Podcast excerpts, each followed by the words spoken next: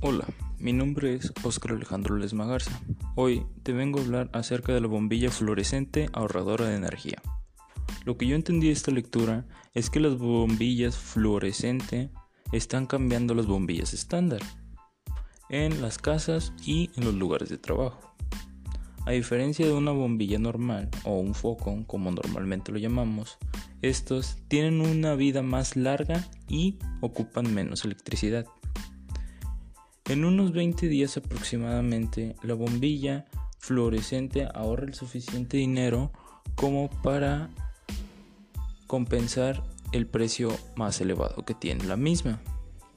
Una bombilla normal tiene un filamento en el interior del bulbo de vidrio sellado.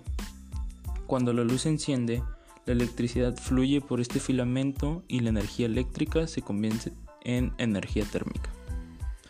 Lo que pasa con la bombilla fluorescente es que cuando el interruptor se enciende, los electrones mueven dos electrodos y chocan con átomos de mercurio en una mezcla de mercurio y gas argón en el interior de la bombilla.